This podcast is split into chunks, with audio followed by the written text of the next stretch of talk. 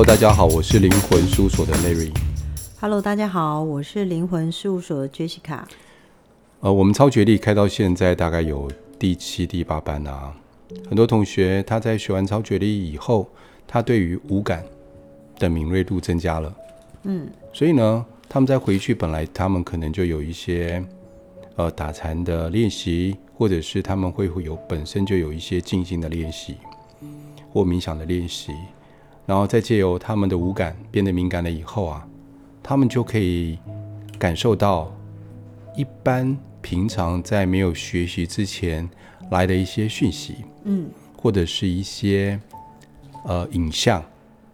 甚至有一些同学会听到一些声音，那我们来如何分辨这些是有利于我们的，还是不利于我们的讯息呢？因为毕竟这个讯息充斥在整我们整个空间跟维度里面，随时都在，而且各式各样的讯息都有。那我们要去怎么去接收，分辨它？一般啊，就是我会有。学生来跟我讲说：“老师，你那个接收讯息啊，我是不是可以也做得到？”那其实，在我们的超觉力课程里面，其实都会教大家，就是用各种各式各样的游戏或活动里面来去感受自己在这五感里面哪一方面比较强大。但其实也有很多问世的人来跟我讲。他们面对面会跟我说：“啊，老师，我有时候我会听到一些声音，然后这些声音可能会很简短的告诉我要注意什么，他不会很长，他不会告诉我原因，他可能会跟我说，呃，要吃饭，不然就是不能出去，不然就是下车，类似像这样。那但是都是没有来由，没有原因，但。”我不知道这声音是从哪里来的，这是第一个。第二个就是说，他们会想，那我到底是要听还是不听呢？通常会比较害怕这个声音是从哪里来的啊。然后呢，如果你要去区别，或是你在生活中比较容易听到这种声音的时候，有时候是在恍惚的时候，或恍神的时候。比如说你放松的时候，你洗洗澡的时候。上厕所的时候，有时候开车一个分神的时候，你可能就会听到这些声音。嗯，你之前有听过这种声音吗，Larry？有啊。嗯，比如那种半梦半醒的时候，嗯，我会觉得有人叫我名字，或者是在特别的时候，比如说我在一个没有注意在走路的时候，突然间会觉得有一个声音进来。嗯，但是我没办法听，我没办法感觉那个声音是像从我耳朵里面进来的，还是从内在里面出来的声音。嗯，我分不太清楚。但是我觉得那个感觉是很像的。嗯，只是我对于这个声音啊没有熟悉感，不太像是我曾经听过的声音。最多的差别在这个地方。所以你有可能就是有听，你是有听到声音，但是你分辨不出来这个声音是男是女。对，我我有时候分辨不太出来，嗯，因为毕竟我在五感里面，我不是属于用听觉去接收讯息的人，嗯嗯，嗯，所以我就很难分辨。嗯，我要跟大家讲说，大家会有以下这些情况，会听到是所谓的声音，但是你会搞不清楚到底是耳朵听的还是心里听的，这是正常的。那这个声音到底能不能听呢？原则上。呃，我们之前我跟雷雨有开过一 podcast，对不对？我们讲高我跟什么守护灵，对不对？我们有我们有讲过这个。呃，我我常跟我的学生讲说，大部分他们都问说，这个声音到底是高我在说话，还是我听到我的守护灵在对我说话？对，那还是什么？嗯，然后会不会是外灵？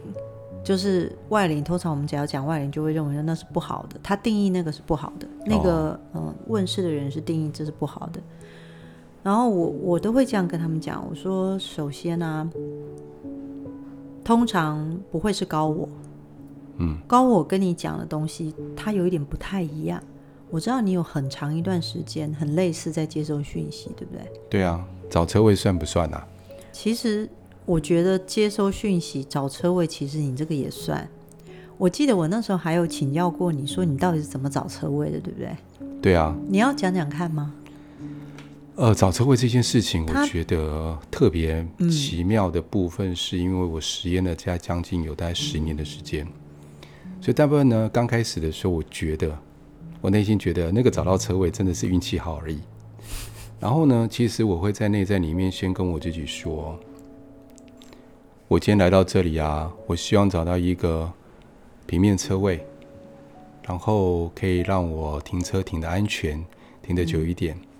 那我就开始在我脑袋里面啊，我觉得因为我熟悉这边的地图嘛，大概这边的车位哪一些地方有，我觉得类似有点像扫描的方式，嗯，去扫描这个地方这个区域里面的位置，嗯，那我会感觉到。哎，好像某一个区块那边会有一个位置等着我。对，这是我曾经用过的方式，而且几乎百分之九十大概都可以找到位置，没有到百分之百，百分之九十。所以你首先是先把地图放在脑袋里。对。那前提之下，你要对这个环境是熟悉的吗？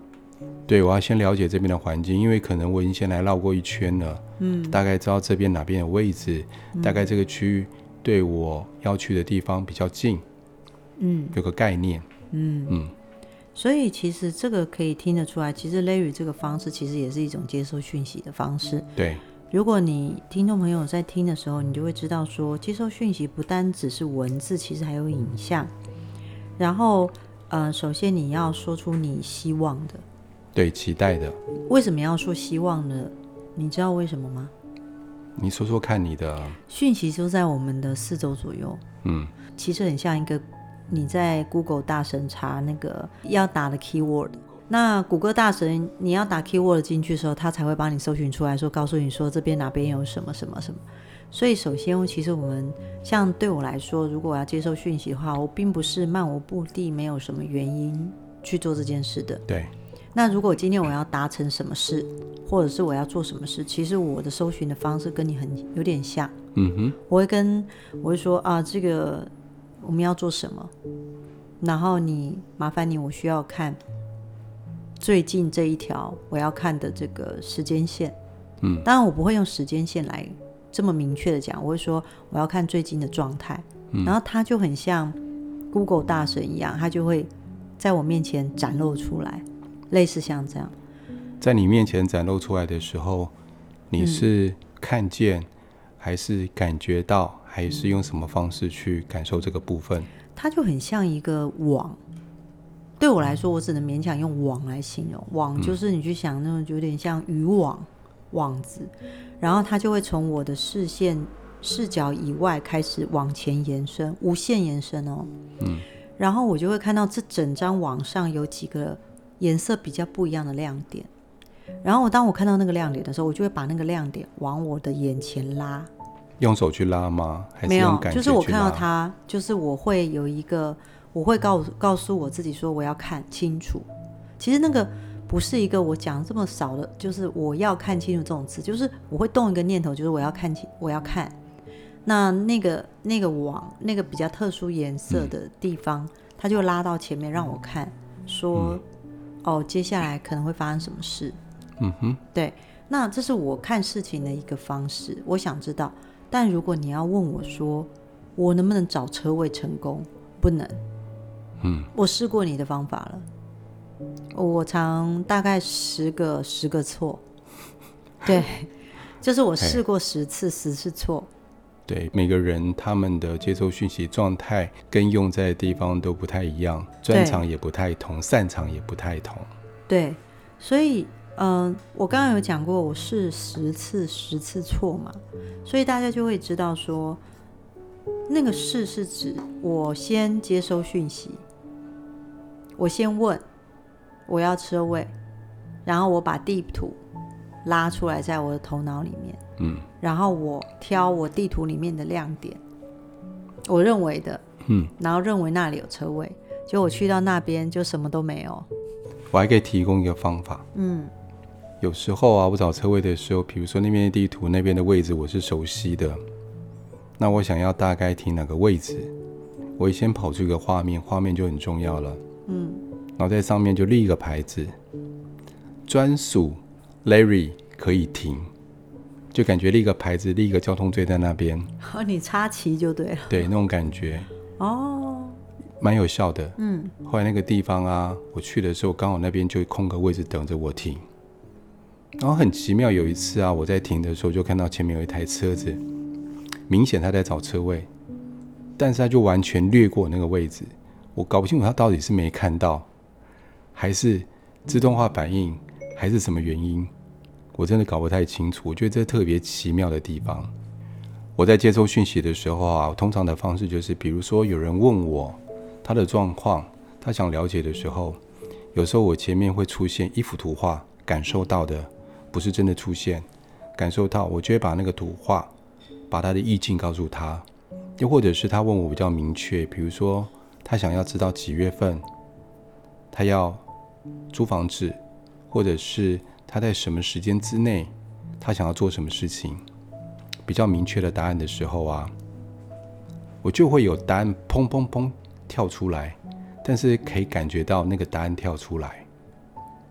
嗯，我遇过这几种方式，不然就是跟高我在聊天的时候，跟他对话的时候，就像与神对话一样，他的讯息就是我之前跟 Jessica 跟你确认过，就是。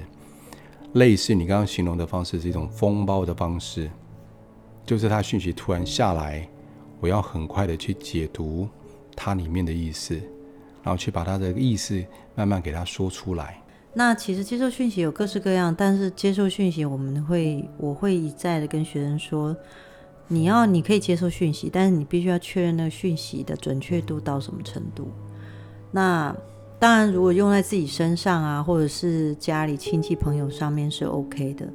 但是我们现在说回来，就是说你如何判断这个讯息到底能用还是不能用？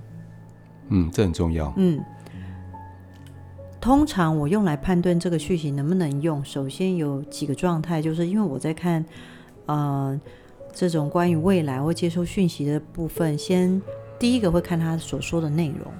然后，如果它的内容无伤大雅，你可以去试试看的话，那我就会去尝试。如果尝试的状态发现，哎，这个状态只要是这个声音、这个频率在跟我讲的话，我发现它的精准度有五成以上。嗯，接下来你就可以，如果有这样的声音出现，你就再试试看。但这时候就会有学生跟我讲说，那万一它是不好的呢？我就会跟他说。别担心，如果是不好的，你绝对知道。嗯，然后他说：“我怎么会知道？”我说：“以下，他只要叫你做不好的事，你就知道他是不好的。”嗯，哦，再就是他叫你不要干什么事，然后那个事其实对你来说有损失的，你就知道那是不好的。他叫你不要活了，叫你去做什么事，可以跳楼什么这些东西，你一定知道那是不好的。所以。嗯，我的学生会跟我说：“哦，原来是这样，这样很好分辨。那我怎么知道什么是好的？其实就是你可以去尝试看看，好，可以试试看。那试完之后，当然你也可以选择不尝试，你也不会怎样。你过去有选择不尝试会怎么样的状态吗？有一次是我要做一个投资啊，然后的讯息告诉我说千万不要去试。然后呢，我就觉得那是我脑袋想的，然后又确认好几次。”他就说：“不要，千万不要用各种方式警惕我，然后让我觉得有一点胸闷或不舒服。好，我就铁齿跟我自己讲说，赌这一把。嗯，那如果真的我吃亏了，我就相信你。我真的做了，就亏了，钱全部都没了，而且不算小笔，不算一笔小钱呐。对，那你呢？”嗯哦，你曾经做过这样的事情。我我在过去其实我很喜欢做尝试这件事，就是我很想听听看，说他说，嗯，不要去或去，好，类似像这样，那我去试试看，他们所说的是是不是真的，或者是可以，我就会按照他说的话去试试看，一直到。我觉我之前有一阵子，我是接受到讯息，告诉我说很久了，那时候大概我三十出头吧。他是先说你要精进你的能力，然后就告诉我不要吃牛肉。你知道我是一个不认为吃或不吃牛肉就可以让自己的能力精进或不精进的人，哦，然后所以那时候我就跟他说，我我不想这样做，我不会这样做。嗯，然后那个声音就告诉我说，啊，你可以不要这样做，但是我让你看我的我的神威什么什么之类，就是他说让他看说让我看看他有多厉害。他说从现在开始两个礼拜内会掉三架飞机。哦，oh. 嗯，其实对我来说，我就觉得这是一件很严重的事。首先，第一个想法就是，这个如果是真的可以，那我也不会再相信他，这是一个。第二个就是觉得，怎么可能两个礼拜？好，那不可能。可是，在那两个礼拜内，我的确就看到三架飞机掉下来。民航机吗？呃，嗯、呃，有一不是都是台湾，但是有国外，但是我就可以看到那个资讯。嗯哼哼，但有没有可能他告诉我这样，我去搜寻？I don't know。但有一件事就是，呃，我后来问他，这是你让他发生的吗？他说不是，是会发生的事。哦，他预知未来让你知道。他他告诉我是会发生的事，不是他让他发生的。所以，所以，但是我之后我有没有真的不吃牛肉？我照吃，因为我不想。好，所以这个这个这个部分就是让大家了解说，其实就算生命里有很多很多的讯息，你真的可以选择不理会或理会。好，但是只要他是说叫你做不好的事的时候，当然你就是一定不用理会他了。嗯哼，对，这种碎碎念的啊，这些有的没有的，但你不理会他，他也不会对你怎么样，就类似像这样子，这是一个。再就是我说的那刚才那个恍神的状态，接收讯息的能力。你知道，所以你会常常在一个你不可预知的恍神的情况，可能你洗澡，可能你上厕所，他可能就有讯息了。所以我最容易听到灵魂说话，或者是呃最不可控的时间，大概就是这个时候。大部分就是我可以看书啊，或者做一些别的，就可以不用听到他们的声音。所以我们先讲回来，超觉力这件事啊，如果你在学超觉力的时候，我们不是有学初阶班吗？对啊，探索。对，探索自己的能力可以到什么地方，探索自己用意念可以改变什么。其实接下来我就会常常，我们有教防御嘛，就让自己的那个空间更净化嘛，这一部分嘛，不要被干扰。然后我的学生会回来，我们的学生会回来跟我们说，其实真的蛮有效的。嗯，很多。对，然后他们就开始有一些想法，就是说，如果我打一层，我觉得不够。做一层结界，我觉得不够。那我可以做第二层吗？第三层吗？当然可以啊。对对。然后另外就是有一些学生他会跟我说，我觉得在我的结界里面我很安全。嗯。那老师，我可以把我所想要跟对方沟通的人的影像拉到这个结界里面来了。比如说，我想跟我老板沟通，然后我觉得他都很难听进我所讲的话，那我可以。打一个我安全的结界，然后把我的老板的影像拉到我的结界里面来跟他说话吗？当然可以，因为我们这个沟通的方式就是不是物质界的身体上的沟通，或者是用嘴巴跟脑袋跟耳朵的沟通，嗯，它是属于一种意念上另外一个维度的沟通。这沟通我们效果有学生试过了，嗯。确实，老板在对他隔天的态度上面跟看法上面有一些转变。嗯，确实有这个效果在，随时可以做这样的事情。当然，当中有一些诀窍，有一些方式，嗯，一些细微的方式要做一些调整，但是确实是可以达到的。对啊，我觉得这个方式就是像我以前小时候在，嗯、呃，我嗯高中的时候。那时候我发现我跟我的妈妈本身的那个情、那个感情状态处的很不好，所以大部分那时候我跟我妈妈是不太说话的。所以我那时候的方式就是，我记得我那时候小时候，我大概都会在房间里读书嘛，然后他我会把我妈妈的影像放到我的脑海里，然后跟我妈妈做对话，然后跟她说，其实你不要再。嗯，逼我一定要成为你所想要的样子，其实我不舒服。然后我并没有很想去学校，因为我们学校的老师对我来说很严格。然后你不懂，其实我在什么什么，我就开始跟他讲这些。然后我就会一边哭一边跟他讲。然后希望他能理解，类似像这样，就在头脑里面不断的对话。然后我仿佛可以看到头脑里面的我的妈妈来抱我，然后跟我说她能理解这些事。我不知道为什么，我觉得那时候讲着讲着，也不知道是因为我有在头脑里面这样想过，然后我发现我的可能回家的动作不会变那么大，或者是有时候还会跟我妈妈讲讲话，然后相对的，我妈妈对我的态度跟口气也变得跟以往有一些不同。嗯，我这时候我记得我那时候在高中的时候有试过类似，但那时候没有打结界。我还记得一个同学，他分享给我说，他试了一个方式，他有一个亲人长期酗酒，但这个酗酒啊，家人劝说、朋友劝说，他都没办法改变，就一个礼拜要喝五到六次的酒。那当然，当然家人会担心他的身体安危啊，身体健康。嗯，他用一个方式，他就是跟他用内在对话的方式。在我们的超觉力教的这个防御里面，然后大概跟他进行了半个多小时，一次他连续三天。后来突然发现一件事情，隔一个月以后啊，他这个亲人就开始对于酒的依赖性变少了，突然间的没有任何原因的，一个礼拜变三天，然后过了两半年以后啊，嗯。突然间一个礼拜只剩下一天，但是呢，他还是有个问题，就是如果出去跟朋友吃饭的时候，他是没办法不喝酒的，一喝呢就喝到醉。过个一年以后啊，慢慢的，他对于酒的自制力就出来了。他甚至在外面的时候可以跟他朋友说：“我喝酒现在喝的比较少一点，所以我今天就不喝了。”这是他觉得非常奇妙的地方。当然，我们运用这些能力的时候，这些状态的时候。没办法立竿见影的是，因为它需要时间去酝酿。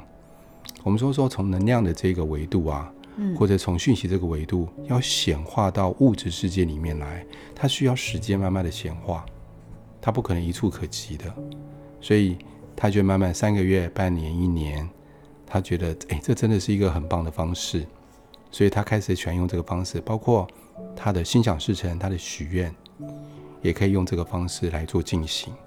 所以，我们做超觉力这个初阶，其实最主要是找到自己擅长的嘛。然后对我来说，就是你先把擅长的练习练到精就可以。对。至于其他不擅长这一部分，你是不是要花这么多的功夫去练习？嗯，也是可以。但首先先练习自己比较擅长的部分，增加信心。对对对，像我在超觉力里面，其实对我来说，我最擅长的其实是感觉。嗯。但感觉其实很难练。对，因为感觉是融合，有时候是有一点听觉，又有一点触觉的那种状态，所以我必须，我觉得难练的是不是接收那个感觉的讯息？我对我来说难的是如何把这些感觉转化成文字。所以，身为一个灵媒，其实要转化文字，你就必须要有很多的素材在你的世界里面，你要多听多看。多阅读，多体验人生，多了解每个国家不同的状态，这样子你再去解读的部分，你才会有素材可以用。没错，对啊，对，不然你看到那个状态，你根本不知道那到底要怎么解释。就像上一集挪威有在讲的一样，是没错的。是，所以越积越经过越多的素材，我们越能够把中间的内容解读出来，就变成是这样。而且最主要是我们有一些小练习啊，可以增加我们对于我们的讯息，对于我们在接收讯息或者是在送出讯息的时候，增加那个自信心。自信心不是我们认为说哦，我们要有自信心才能做很多的事情。那个自信心，我觉得不太一样的是，它好像犹如在宣告我们自己潜意识，宣告我们自己身体，让我们的神经元跟我们的潜意识做一个连接，让它开始慢慢活络起来，活络起来。当身体这个网啊，神经元的网架构出来了以后，我们身体就会相信我可以做得到。这个相信很重要。就像 Jessica 以前，她在练习过程当中，一定有速度的怀疑自己到底是不是真不是真的，无限次。对，但是现在他非常百分之百、百分之千万的肯定自己接收到的一定是对的，也是经过无数的练习。但这个练习对于内在自信来说，非常重要，也是非常必要的事情。这件事情就会让我想到我当初第一次遇到你的时候那个状态。嗯，对，就是你知道，其实对我来说，我已经是接受讯息非常非常多年的一个灵媒了嘛。我不敢说我非常厉害，但是我擅长。当我那时候看到你的时候，我记得是一个人类图的分享会嘛，就是课程里面。当我看到你的时候，那时候你知道，其实我人生只有三次。那是第三次，就是一个这样频率的讯息。我对频率是很敏感的，嗯，那个频率就很像个光谱，可能它，可能它下来的那个轻重，它下来的那个状态、能量的大小，其实我已经很擅长去分辨，嗯，所以从以前到现在，我已经很习惯听上面讯息而做事，这是我习惯的。那当然是我有我的练习，我知道什么样的频率我可以，呃，一定得听，所以。当那时候我看到你的时候，那下来的频率其实是我说过，那是少很少出现的频率。通常那样的频率，通常是会造成我人生有很大的转变。对。然后那个频率能量之强，其实我很难在上课注意听你在讲什么。嗯。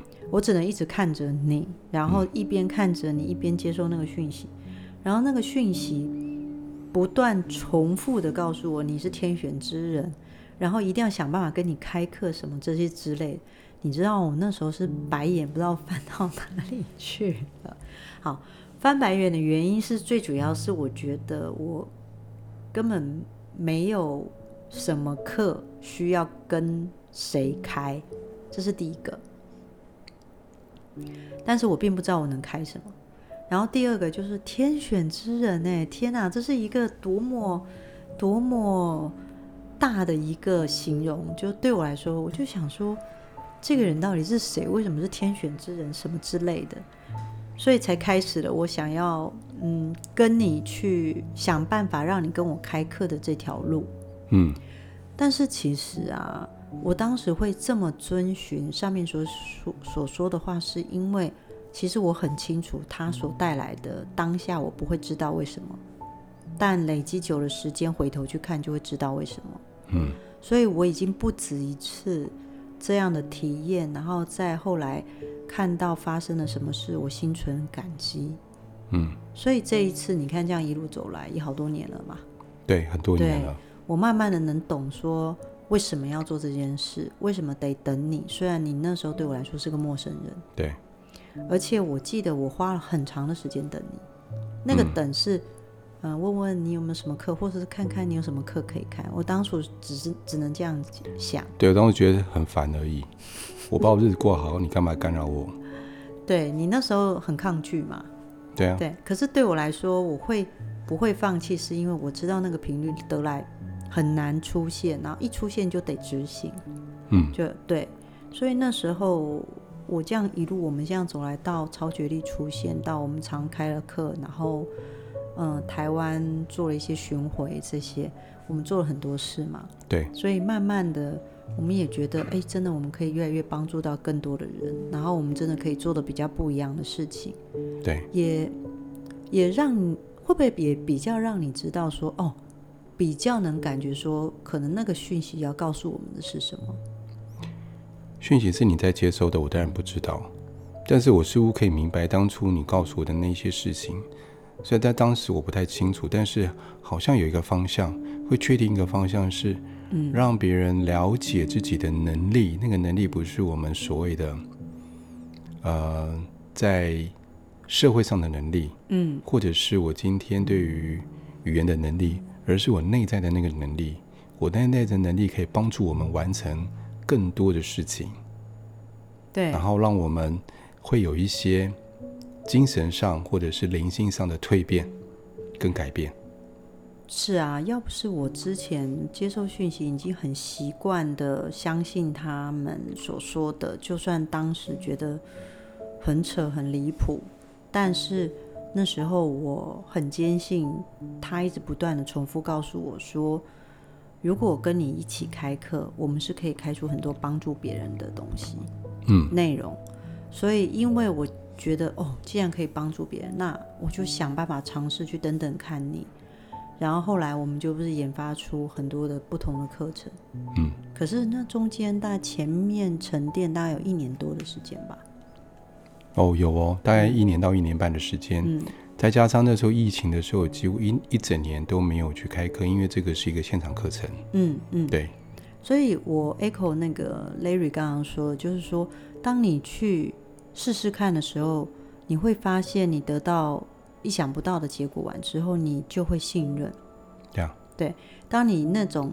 由呃由内而外那个信任，就是其实就是你的神经元开始跟你的超感知能力做一个新的嫁接，对，之后它就会成为一个正向不断不断的循环嘛，没错。但前提之下都是我们还是要经过操练才能够信任，不断的练习，不断的练习，嗯，那个是纯然的信任，对，慢慢的才有办法发生，对，那个能量才会越来越强。